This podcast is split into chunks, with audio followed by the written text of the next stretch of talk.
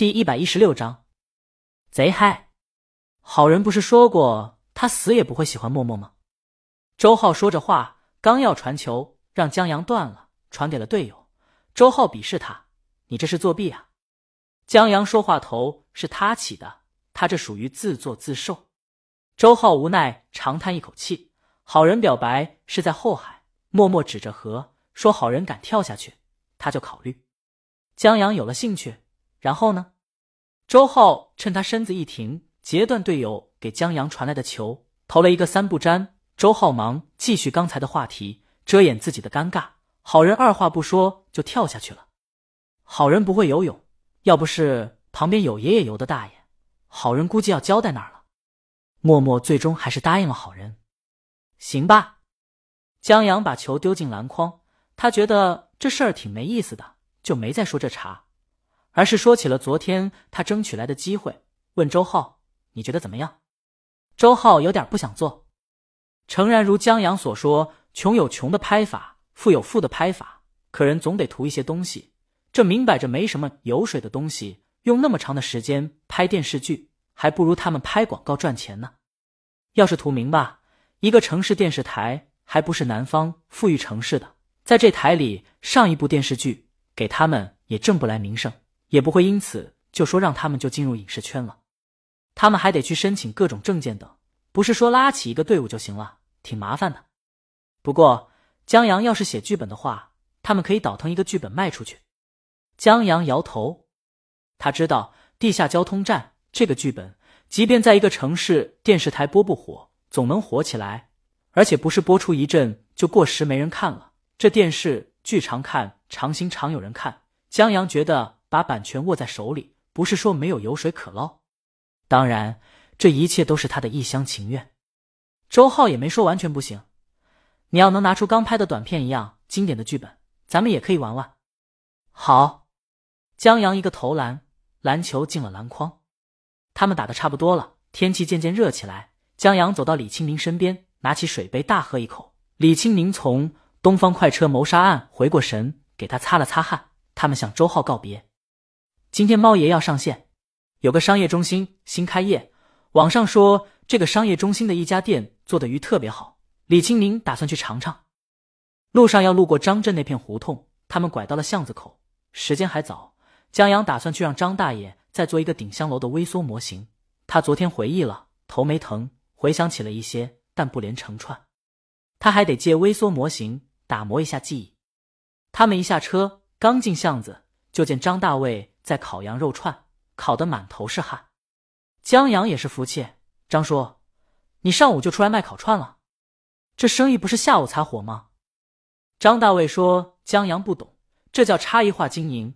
当然，也是因为他昨天羊肉串弄多了，没卖出去，早上出来继续卖。”他问江阳：“你们来几串？”江阳忙拒绝：“算了，算了。”他越来越相信张大卫是说相声的了。张大卫看着江阳身边戴着帽子的美女，这位是我老婆，老爷子在家吧？张大卫让江阳进去，大爷差不多把江阳要的东西弄好了。待江阳他们身影消失后，正烤肉串的张大卫忽然抬起头，有点眼熟。张大爷为了细节，把微缩模型做的稍微大一些。李清宁绕着看了一圈，觉得不错。江阳要是早把这模型拿出来。他看起来也不至于那么没头脑。那十几个小人，张大爷也做的差不多了，江阳现在就能拿走。江阳谢过张大爷，又把顶香楼的设计给他说了。在俩人交流的功夫，李清明坐在旁边，觉得江阳和大爷认真交流的样子还挺好看的。侯斌穿戴好装备出门，刚骑上车，见对门姑娘坐在院子椅子上乘凉。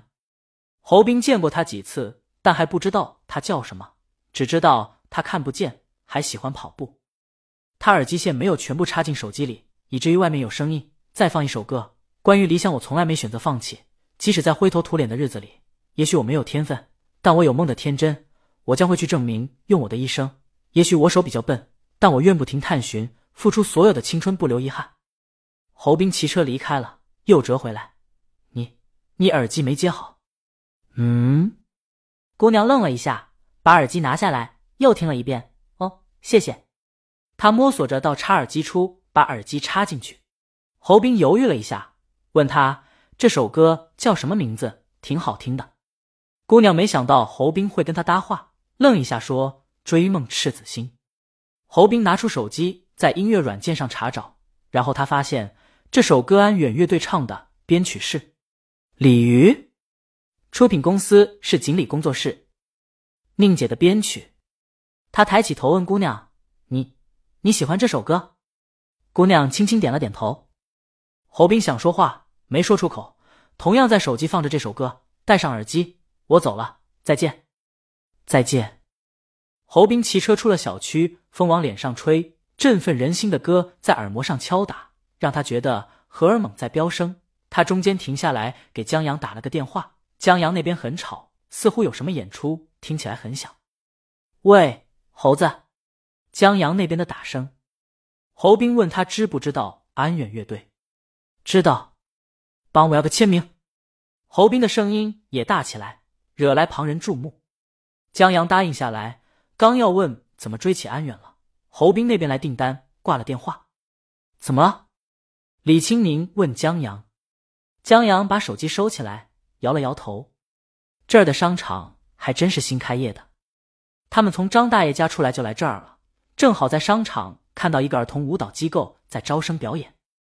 这本来没什么，他们从旁边经过，然后就见一个人偶在架子鼓后面敲着敲着，不知道为什么来脾气了。竟然双踩敲鼓，把一个二哥整得热血沸腾，前面表演的小朋友都懵了。李青宁在旁边听着，觉得有点水平，组个乐队在酒吧表演的水平是有的，来这儿敲二哥是大材小用了，难怪有脾气，敲得嗨起来。不过也正常，说相声的还上午卖烤串呢。李青宁这边刚感慨完，就听江阳心里响起一个妖娆的声音：“我像一盒名牌的香烟，我塞进了穷人的口袋。”我像一只贪婪的耗子，我被富人收养起来，我被活活的逼成了个工人，我被活活的逼成了个商人，我被活活的逼成了个诗人，我被活活的逼成了个废人呢，有点意思。李青宁惊讶的看向江阳，他以为这双彩就够热闹的了，想不到江阳的内心更热闹，把民乐和摇滚糅合，挺有意思的。而且歌儿吧，听起来多少精神有点问题，但莫名的。就让人觉得很，很来劲儿。果然没事儿，就得把老公拉出来溜一溜，总是有意外的惊喜。